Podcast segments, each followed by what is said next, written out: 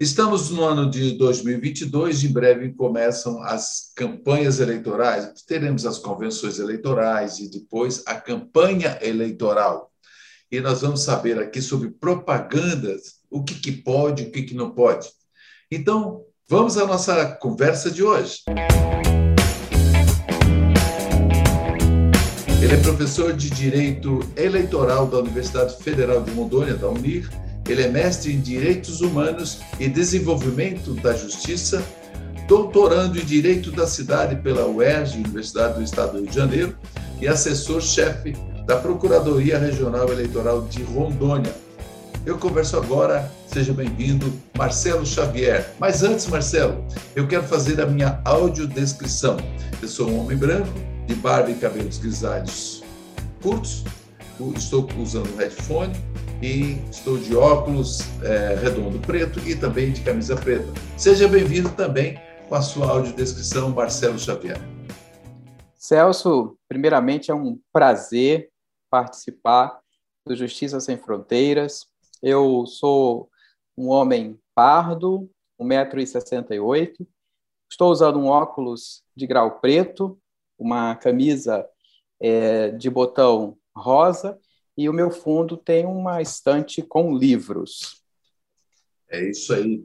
E como que numa estante, numa, na verdade, na, na, no ambiente do professor, do assessor é, jurídico, como que não vai ter né, um ambiente com livros e muito estudo? Né? E você, Marcelo, que conheço, somos amigos de longa data, contemporâneo da Universidade Federal de Rondônia, que é uma honra do nosso curso de Direito, e, e o, o, brilhante trabalho que você faz com as turmas né, da universidade, é, tanto na área quando você, você também tem especialidade em direito administrativo e também agora direito eleitoral. E é muito importante o envolvimento desses alunos, né, que eu vejo assim, o seu empenho, a sua dedicação, nasceu para ser professor. ô Marcelo, Estamos nesse ano eleitoral e já não é confusão, mas eu digo, mas já começa uma série de questões, é, de situações questionáveis, né, com relação à propaganda eleitoral. É, o que, que a gente pode considerar como pré-campanha? Então, Celso, é, desde as eleições de 2016, nós temos um instituto novo no direito eleitoral que é chamado pré-campanha. Com o encurtamento do período da campanha, é, o legislador previu ali que antes do início da campanha eleitoral, que agora inicia no dia 16 é, de agosto, aqueles que pretendem ser candidatos, vejam, não são candidatos ainda, pretendem ser candidatos, eles já podem anunciar anunciar sua, suas pretensas candidaturas e até mesmo exaltar suas qualidades pessoais, inclusive nas redes sociais. Eles podem participar de reuniões, de congressos, de entrevistas, enfim, é manifestar posicionamento pessoal, desde que, isso é importante, desde que não haja pedido explícito de votos, porque pedir voto só pode no período permitido, que, como eu disse, é a partir do dia 16 de agosto do ano é, eleitoral. É, porque eh, até então a pessoa é pré-candidato. Pré-candidato, ele pode ser, ele não pode pedir voto porque ele não é candidato. Mas a gente vê uma série de, de pessoas que estão com adesivo em carro, é carreata, é motociata, enfim, e algumas pessoas ficam. E aí, afinal de contas, isso é campanha antecipada, não é? Enfim, como que regula isso? Então, como eu disse a você, é, o a primeira coisa que a gente deve saber, observar é se teve pedido explícito de votos. O pedido explícito de voto é literalmente vote em mim, encontro você nas urnas, conto né, com o seu apoio no dia da eleição. Então perceba que o pedido de voto não necessariamente ele, está, ele estaria resumido ao vote em mim. A jurisprudência do TSE tem entendido que o uso das chamadas palavras mágicas uhum. que indicam o tal pedido explícito de voto também caracterizam a propaganda eleitoral antecipada. Então, se eu puder rapidinho só dizer o que é a propaganda eleitoral antecipada. Pode ficar, pode ficar à vontade, claro. Bem, se, se a propaganda só é permitida a partir do dia 16 de agosto do ano eleitoral, o pedido é, de voto que é realizado antes desta data inicial, ele é considerado propaganda eleitoral extemporânea, é um ilícito cível, ou propaganda eleitoral antecipada, também pode ser assim chamado. Enseja a pessoa, né, a, o infrator ali, até mesmo dependendo da situação, o candidato beneficiário, ao pagamento de uma multa. Ao pagamento de uma multa. Aí você pode dizer assim, ah, mas pagar multa, né, é, enfim, há quem possa, né?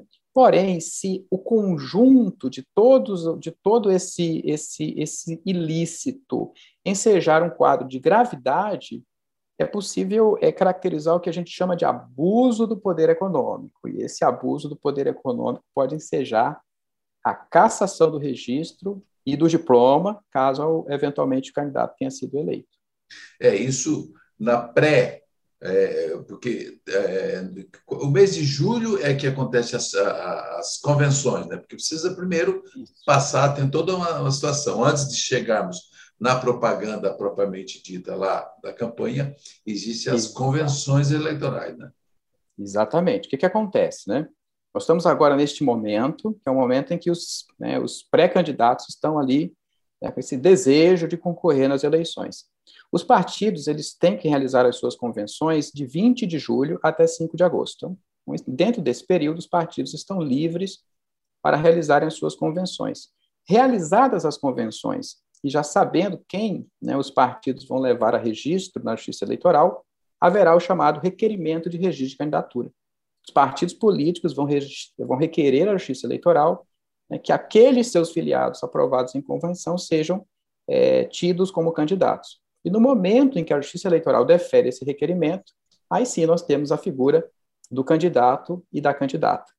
Aí vem a etapa da campanha eleitoral, que é, né, vai ali até o sábado que antecede a eleição e o, domi o, domingo, propriamente dito, o dia da eleição. É, porque e depois ele... vem a diplomação dos eleitos, ainda é uma... é, aí vai, é, né? É, tem todo um calendário. Mas que eu digo assim, uhum. a partir da... Assim, Vamos falando um pouquinho da propaganda, que é o que a gente está. Vamos nos ater um pouquinho aqui, a questão da propaganda em si. Porque é, é permitido algum tipo de, de, de, de, de pré-campanha, desde que não. É, como tu explicou, né?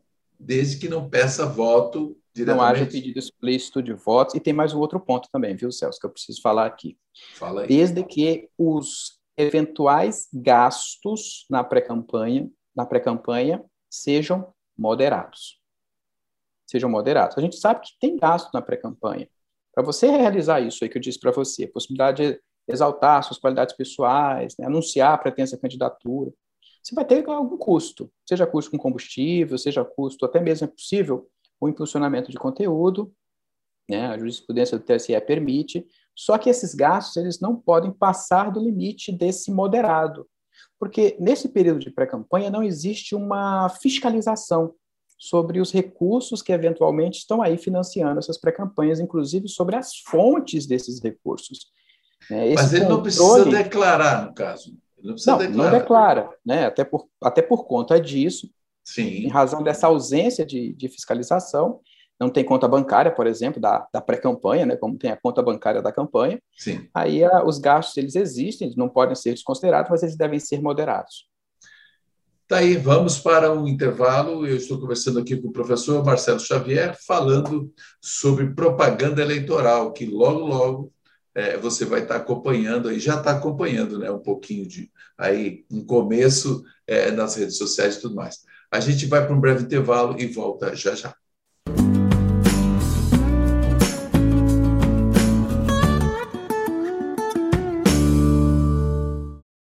Estamos de volta e a pauta do programa de hoje é propaganda eleitoral. E o meu convidado é o professor é, de Direito Eleitoral da Universidade Federal de Rondônia, Marcelo Xavier da Silva. E, e, e o Marcelo também é assessor-chefe da Procuradoria Regional Eleitoral é, de Rondônia. Então, ele já há quase, desde 2007, 2008, eu acho, né, Marcelo? Ele já é. atua é, então, ele tem uma, uma bagagem muito boa nisso, e é importante também é, para que deixe a todos, a toda a nossa audiência, é, atentos, atentas com relação a, a, a alguns abusos, até pré-campanha, né? porque tem gente que já abusa na pré. Calcule o que vai acontecer na hora que é, a campanha começar, né, Marcelo? Exatamente. Pois é. E aí é, é, a questão impulsionar, por exemplo, propaganda eleitoral. O candidato, o, vamos considerar, por exemplo, o, o, o candidato já registrado. Ele vai poder impulsionar, por exemplo, ele tem que declarar tudo que ele gasta, não é? Agora, Isso. inclusive o impulsionamento nas redes sociais? Sim, impulsionamento é um, é um gasto eleitoral. Então, o partido, a coligação, a federação, enfim, né, é que é, realizaram impulsionamento de conteúdo eleitoral, esse impulsionamento ele é devidamente contabilizado para fins de prestação de contas. Né? Então, é um gasto eleitoral e é um gasto eleitoral que é, sim, fiscalizado pela, pela Justiça Eleitoral. Isso estou falando na época da campanha, né? Na pré-campanha, pode impulsionar, é, mas desde que seja com, com recursos moderados, até pela ausência da fiscalização nesse período. Mas agora sim, Marcelo, sem colocar em saia justa, mas o que, que é considerado até moderado? Porque Pois é. Porque é, a pessoa diz: olha, não, eu estou gastando 150 mil para impulsionar, mas é uma besteira, 150 mil reais. Não é bem assim, é, às vezes, né? ou 2 eu, milhões, ou sei lá. É, é, um conceito aberto, né, Celso? A gente sabe que no direito é comum nós temos conceitos abertos. É, veja que essa, essa denominação moderado ela é extraída da jurisprudência do TSE, e a gente sabe que nós temos eleições, por exemplo, que são eleições é, para presidente, eleições para governo, eleições para prefeito, vereador, cidades é, grandes, cidades pequenas. Então, é, às vezes, um valor, por exemplo, de 5 mil reais é pouco para uma situação, mas é muito para uma cidadezinha pequena. Né? Mil reais pode ser, pode ser muito para uma cidade pequena.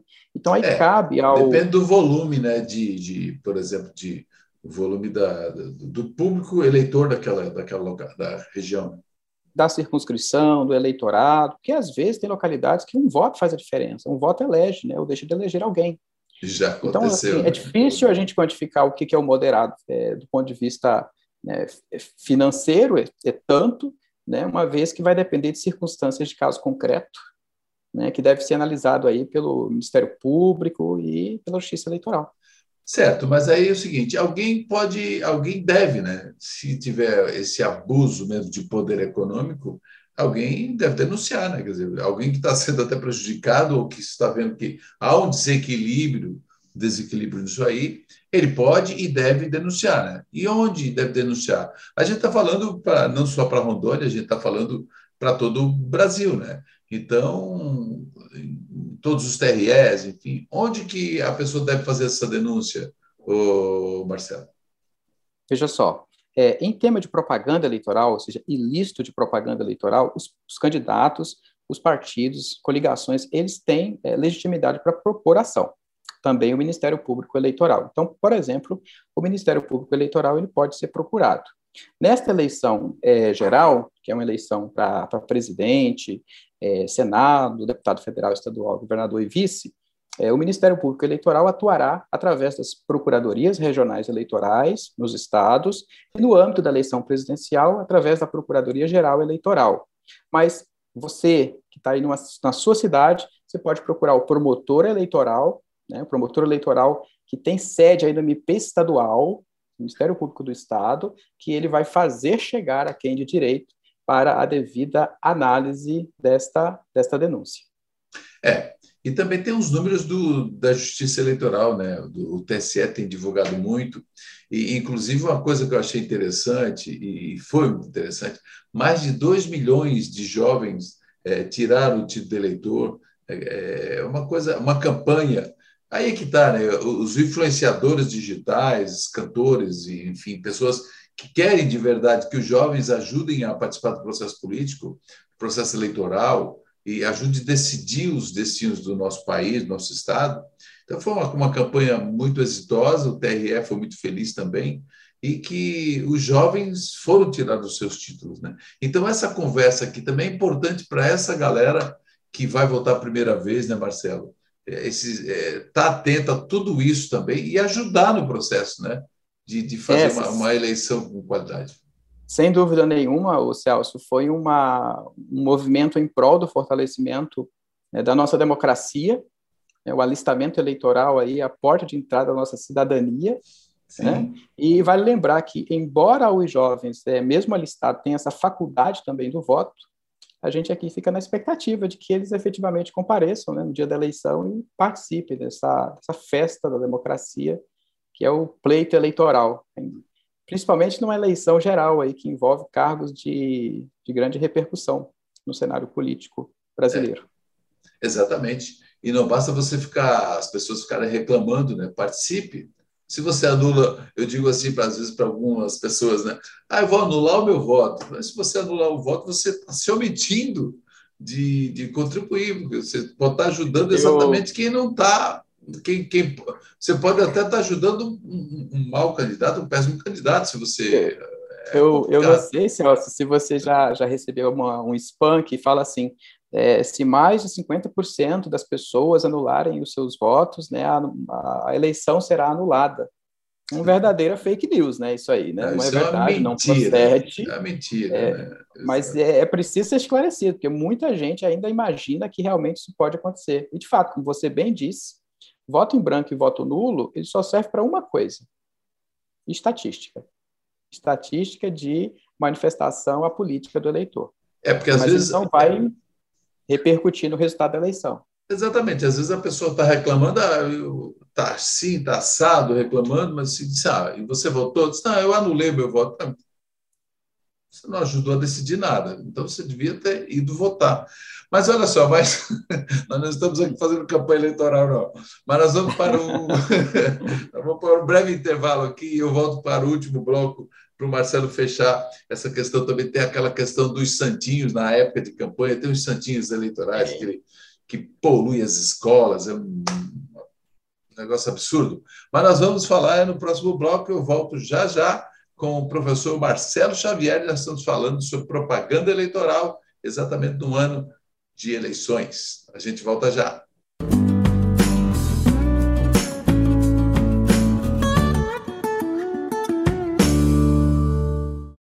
Estamos de volta agora para o terceiro bloco e, bloco, e eu estou conversando com o professor Marcelo Xavier, que ele tem muito conhecimento com relação aos direitos eleitorais, porque ele é assessor-chefe da Procuradoria Regional Eleitoral de Rondônia, professor de Direito Eleitoral da Universidade Federal também de Rondônia, e nós estamos falando aqui, o tempo vai correndo bastante, né, para a gente avançar um pouco mais.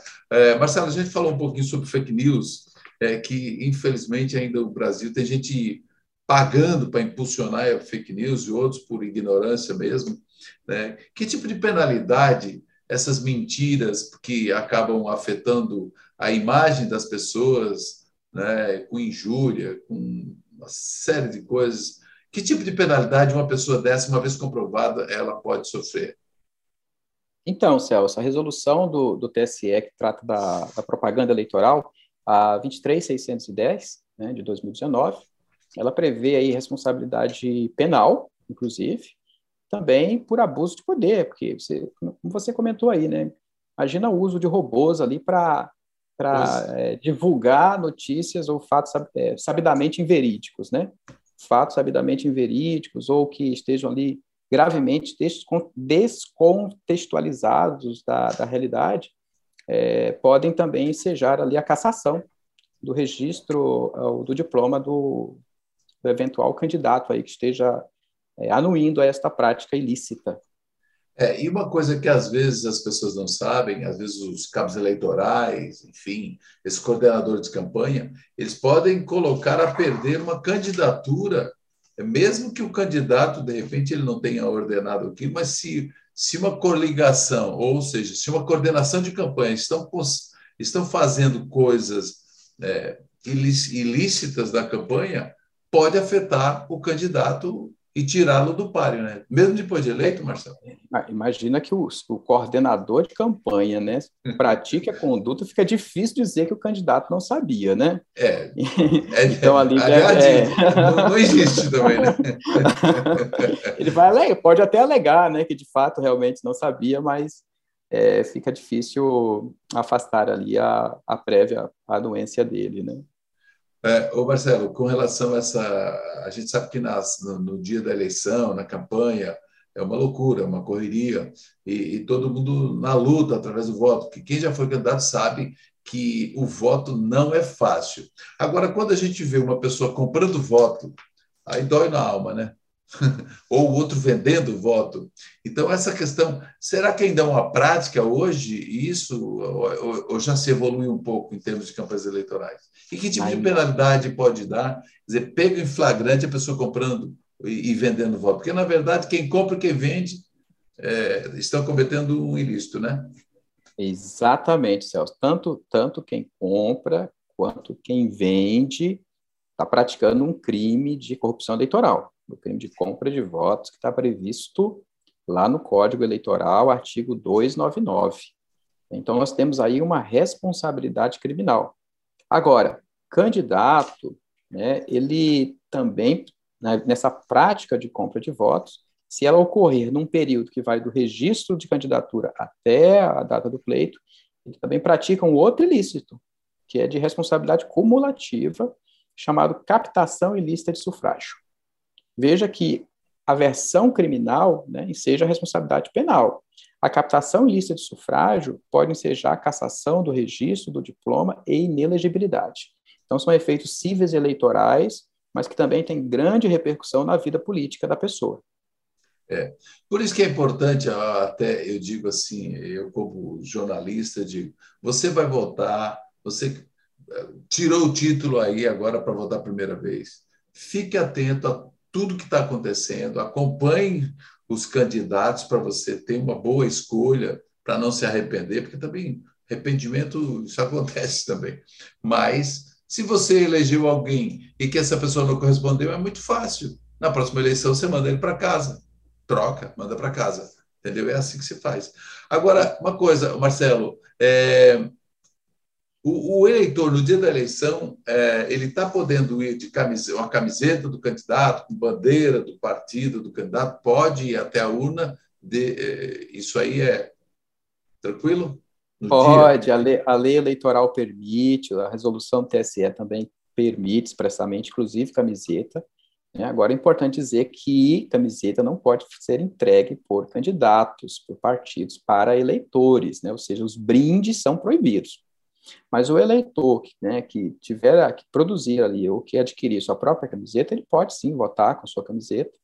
Agora, no dia da eleição, essa manifestação ela é individual e ela é sim. é silenciosa. Não vai, né? fazer comício. Né? Não pode, aí você pratica crime eleitoral. Né? Não, é. Mas se você for individual e silenciosamente, você pode com camiseta, bottom, né, adesivo, bandeira, e como você mencionou, não tem problema nenhum, não. É, todo mundo sabe que boca de urna também é complicado, mas uma das coisas que, que, que, é, que é completamente, assim, especialmente em termos de eh, questões ambientais, é, para a gente encerrar, Marcelo, uhum. essa, é, esse, esse toneladas de santim que jogam em colégio na rua, poluindo o ambiente, né? Que até tem, depois das redes sociais, até diminui um pouco isso. Mas isso também é uma coisa que a, é, todo o movimento de, de coordenação eleitoral também está atento, né? Pois é, Celso. Esse, esse até tem um nome, sabia? Chamada voo da madrugada, na Nossa, doutrina eleitoralista. Por quê? Porque normalmente esses santinhos eles são derramados na madrugada do sábado para o domingo justamente para que não sejam vistas né, essas pessoas que praticam esta, esta conduta. Mais um caso de dois tipos de ilícito, viu? O ilícito civil de propaganda no dia da eleição, não pode, né? Propaganda irregular aí. E também crime, porque no dia da eleição não pode fazer propaganda, isso é considerado crime eleitoral. É, então, assim, é uma conduta que, uma vez demonstrada autoria e materialidade, seja responsabilidade civil, eleitoral e responsabilidade criminal. É, é terrível, viu? Porque é, as pessoas acabam escorregando ali na, no, no acesso aos locais de votação. Né? E Tem no a dia se chove, ambiental. Se, se, chove também, é em top bueiros, enfim, então é, uhum. é um uhum. problema tão sério, né? E, e, mesmo com tanta fiscalização ainda acaba acontecendo, né? Mas vamos usar as redes sociais, gente, está tudo aí de graça, é, de graça, ou pode impulsionar também, né? Mas aí, muito importante. Marcelo Xavier, eu quero agradecer aqui a sua gentileza desse nosso bate-papo, a honra dessa nossa conversa aqui. Obrigado. Eu que agradeço, Celso. Fico muito feliz de poder participar, né, de, de, partilhar esse momento com você e poder, de algum modo, colaborar aí para a conscientização eleitoral através do seu programa. Que coisa boa. Eu agradeço, fico honrado mesmo, de verdade, Marcelo, você aqui no Justiça Sem Fronteiras, né, que há tempo a gente não conversava, e é a primeira vez estou aqui no nosso, no nosso podcast, programa, eu fico muito honrado com isso.